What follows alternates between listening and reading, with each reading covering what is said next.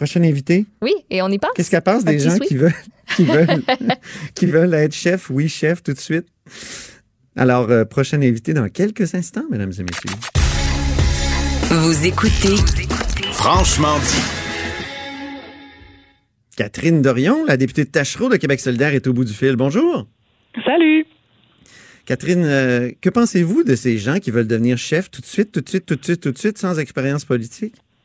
Euh, je pense que ça en dit long sur euh, ce qui est devenu le monde politique pour la moyenne des ours, c'est-à-dire un, un truc sans une grande valeur, sans grande, euh, tu sais, t'as pas nécessairement besoin de faire tes classes, t'as pas besoin d'avoir une pensée si profonde que ça sur pas juste un enjeu, mais une foule d'enjeux. Puis euh, c'est assez facile finalement dans ce, cet état de choses-là de dire ouais, je pourrais être chef tout de suite, puis ça, pourquoi pas, tu sais. Non, mais c'est vrai quand on regarde un milieu puis qu'on lui accorde pas beaucoup de valeur, on se dit pas je vais commencer par la base. Déjà, on n'accorde pas de valeur à ce milieu-là. Fait que, mais ça c'est de notre faute à tous. Hein? On a laissé dégénérer comme euh, notre politique, puis ça donne des choses comme ça. Ah oui, qu'est-ce qu'on aurait pu faire? Oh, ben là, c'est, ah, ça dépend où est-ce qu'on se situe dans la société, puis on pourrait en parler pendant longtemps. Mais je voudrais qu'il nous, nous reste du temps pour parler de mon assemblée citoyenne de ce soir. Fait que, peut-être, pour une autre entrevue, Antoine, ça me ferait vraiment plaisir. Ah non, mais euh, je pense que vous auriez pu répondre. Euh, on peut faire des assemblées citoyennes. on aurait pu faire ah, plus d'assemblées citoyennes. Mon Dieu, je vais vous engager comme spin, ça vous tente oui, à force d'être de l'autre côté, hein, j'ai des réflexes qui, qui se développent. Donc, Catherine, ce soir, vous avez une soirée de consultation sur le troisième lien. Euh, et euh, pas n'importe où, au Club social Victoria, où il pourrait justement y avoir une belle sortie de tunnel autoroutier. Oui, une immense sortie de tunnel avec un échangeur à côté. Euh, tu sais, ces beaux rêves des années 70 qu'on mettait un peu partout dans des visions du futur et qui maintenant euh, vraiment ressemblent plus à, une vision des années 70 finalement.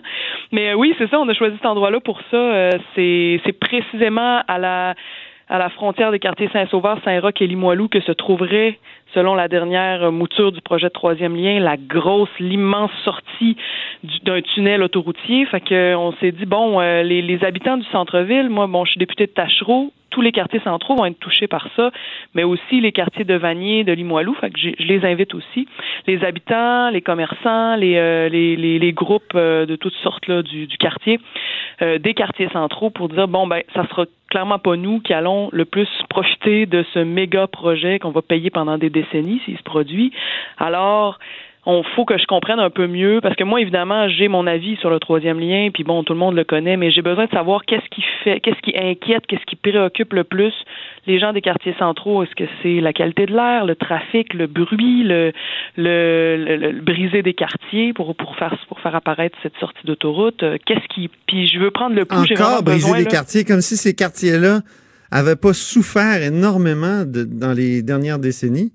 Ah oui, c'est ça, c'est puis tu sais toute l'histoire des quartiers centraux puis de comment des autoroutes ont été placées là puis des quartiers ont été complètement détruits pour faire place à des, des méga projets qui ont finalement augmenté le trafic puis augmenté le nombre d'automobiles puis peu fait place aux piétons, aux cyclistes et aux transports en commun. C'est ce qui est le plus moi ce qui me ce que je trouve le plus dommage là-dedans, c'est que tu as une foule de monde, de groupes au centre-ville, de gens qui ont étudié en urbanisme, en, en architecture, en euh, toutes sortes de gens en économie qui disent attention, attention, on peut ne pas refaire les erreurs du passé à Québec puis faire de cette ville-là une ville super agréable sur toute la grandeur du centre-ville pour, euh, pour, pour y vivre, y marcher et s'y déplacer. Puis, euh, tu sais, c'est pas pour faire une guerre à l'automobile, c'est justement pour offrir plus de choix que soit je suis en auto, soit je suis sur un petit accotement à pied, tout pas confortable, puis j'ai peur de me faire écraser. Tu sais, ça, c'est pas intelligent là, comme choix. Là. là, vous parlez euh, ce soir donc à plusieurs de vos commettants, puis des, gens d'ailleurs, des, des, des, comtés limitrophes. Est-ce que dans les dernières semaines, il y en a euh, qui sont prononcés pour le troisième lien en, votre compagnie dans une conversation et qui ont amené des arguments qui étaient quand même intéressants, qui vous ont fait vaciller? Euh, non, j'ai, en fait, on a disons, euh, clarifier notre position un peu parce que depuis le début, le projet de troisième lien prévoit inclure du transport en commun. Hein, sinon, ça serait vraiment pas acceptable socialement. Ils, depuis le début, ils le disent. Dans leur nouvelle mouture, ils ont précisé quel serait, comment pourrait se déployer ce, ce transport en commun-là avec des sorties sous forme de métro un peu. Là, on resterait dans le tunnel, mais on montrait un escalier pour sortir. À plusieurs endroits dans la ville. Plusieurs personnes ont dit, plusieurs groupes analystes ont dit, ben ça c'est quand même positif. Et effectivement, nous ce qu'on s'est dit, puis moi quand j'ai regardé ça un petit peu plus, je me suis dit, ben c'est intéressant. Le transport en commun dans le troisième lien est intéressant, mais l'autoroute à côté demeure tout aussi destructive pour le développement de Québec et même pour le développement de Lévis. Parce que c'est l'avenir de la ville de Lévis aussi qui est en jeu. Est-ce qu'on va développer ça justement comme on a développé Québec dans les années 70 en disant on va étaler ça, étaler ça, rendre Lévis complètement dépendante de la voiture en misant très très peu sur le transport en commun comme, comme le, le comme le fait le maire de Lévis en ce moment. Là, depuis toujours, euh, il, est, il est peu chaud, puis il met vraiment pas d'effort là-dedans. Puis encore dernièrement, il a dit oh non, je vais faire juste le minimum. Est-ce que c'est ça que qu'on veut voir Lévis devenir? Lévis qui est une ville superbe aussi. Là, quand on regarde l'autre côté du fleuve, c'est magnifique. Puis quand on se promène dans, dans, le centre de Lévis, je sais pas comment dire ça, mais il y, a, il y a vraiment de quoi à faire là. Puis il y a vraiment des belles initiatives aussi qui existent là. Avec le mhm. transport en commun, oui, mais l'autoroute, tant qu'elle va être là, ça va demeurer un mauvais projet. Puis ben même pour le transport en commun, il faut voir, ça va quand même coûter cher. Est-ce que ça serait pas mieux de financer un transport, euh, un tramway par exemple à Lévis, qui pourrait être relié au tramway de Québec par les liens déjà existants? Euh, c'est ça. Juste pour ne pas euh, jeter des milliards à la poubelle aussi, là. Mais, mais même si c'était juste du transport en commun, il me semble que les infrastructures seraient déjà extrêmement impressionnantes. pensons juste de passer sous le fleuve Saint-Laurent, après ça, essayez d'aller jusqu'à, mettons, euh, le carré Diouville, la, la, place Diouville, puis faire sortir à cet endroit-là, écoute, euh, une sortie de, de métro, disons, mais, mais, mais ça serait aussi profond que, que, les, que les métros moscovites. Oui, d'ailleurs, j'y suis allée puis je trouvais ça, je me disais, écoute, il y avait vraiment peur d'une attaque nucléaire. C'est tellement profond, ça finit plus. Moi aussi, je suis déjà allé, je me souviens, on descendait, on descendait, on descendait. Je me suis dit, quand est-ce que ça va s'arrêter, là? On va ah se rendre jusqu'à l'autre bout de la terre. Non, non, c'est ça, faut vraiment pas être claustrophobe. Mais ça, tu sais, ça, la, la, réalité sur ce projet-là, puis il y a des groupes euh, lévisiens qui l'ont poussé. Il y a un projet du GIRAM, notamment, qui, oui qui le chiffrait à peut-être 2 milliards, puis qui disait, bon, euh, ça, ça, se pourrait de telle façon. C'est à étudier, tu sais, on, on, pourquoi pas un lien qui serait direct entre les centres-villes et qui ne serait que du transport en commun. Ça permettrait un développement intelligent des deux villes. faut voir en même temps parce que c'est moi je trouve ça intéressant vu de même. Ceci dit, il faut quand même évaluer, tu sais, pour le prix, puis pour le, oui le côté pratique, puis euh, toutes les surprises qu'on sait pas qu'on aura, puis euh, tout ça, tu sais. Fait que, mais ça, on en, nous là la, la, la rencontre de ce soir, c'est vraiment par rapport au fait qu'une autoroute va déboucher en plein centre-ville de Québec, comme si mhm. c'est vers. Tu sais, Québec est une des villes les plus étalées au monde. Puis c'est fou, les gens savent pas tellement, tu sais, que l'étalement urbain fait, euh, les autoroutes font de l'étalement urbain et que c'est ça précisément qui crée le trafic. Puis j'ai posé la question au ministre Bonardel avant de.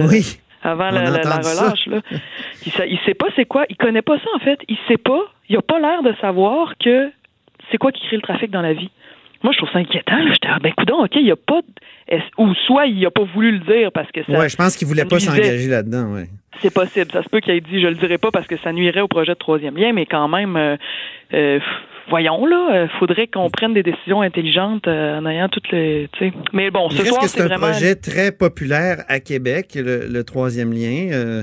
Euh, j'ai pas vu les, sondages, les derniers sondages. Je sais pas si peut-être que vous, vous avez des chiffres. C'est très peu populaire dans le. Non, j'ai pas les derniers chiffres, mais je sais que c'est très peu populaire au centre-ville. Ça, c'est clair. C'est vraiment pas un projet qui, euh, qui est aimé au centre-ville. Puis d'ailleurs, quand on regarde où est-ce que c'est populaire, c'est à peu près les zones de grande écoute des radios parlées de Québec euh, qui, qui en font la promotion gratuite là, depuis des mois et des mois et des mois et des mois à tous les jours, de façon soutenue. Là.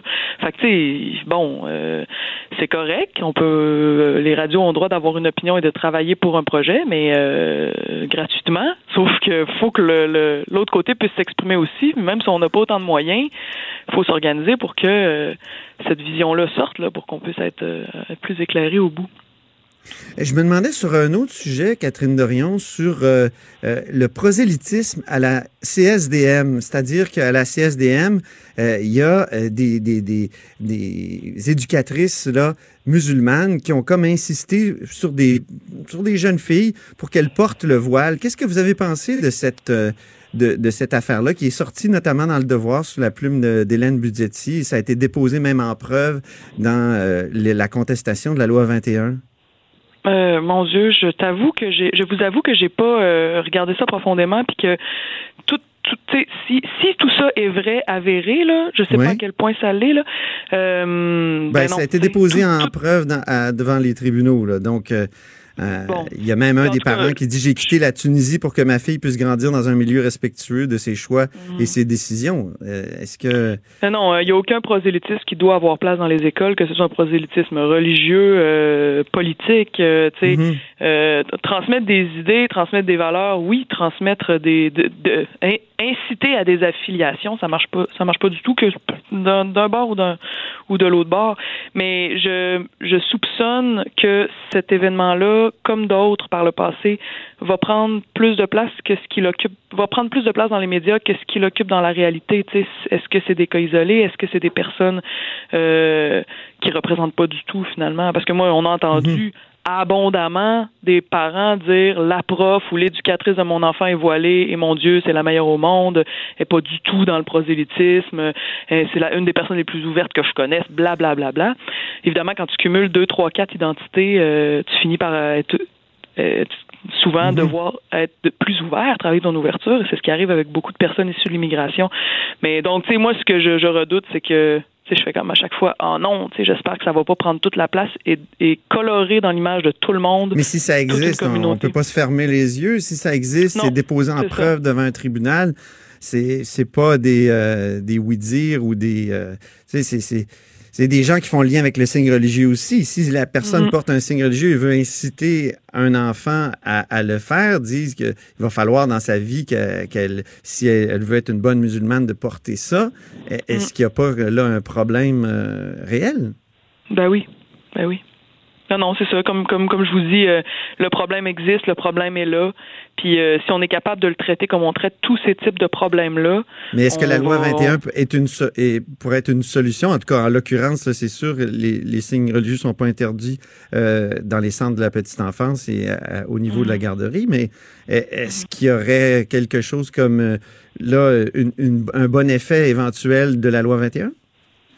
Ben, je dans l'esprit? En quoi? Parce que on fait juste, on fait juste euh, enlever les apparences, mais la réalité reste là, les personnes restent là, tu sais.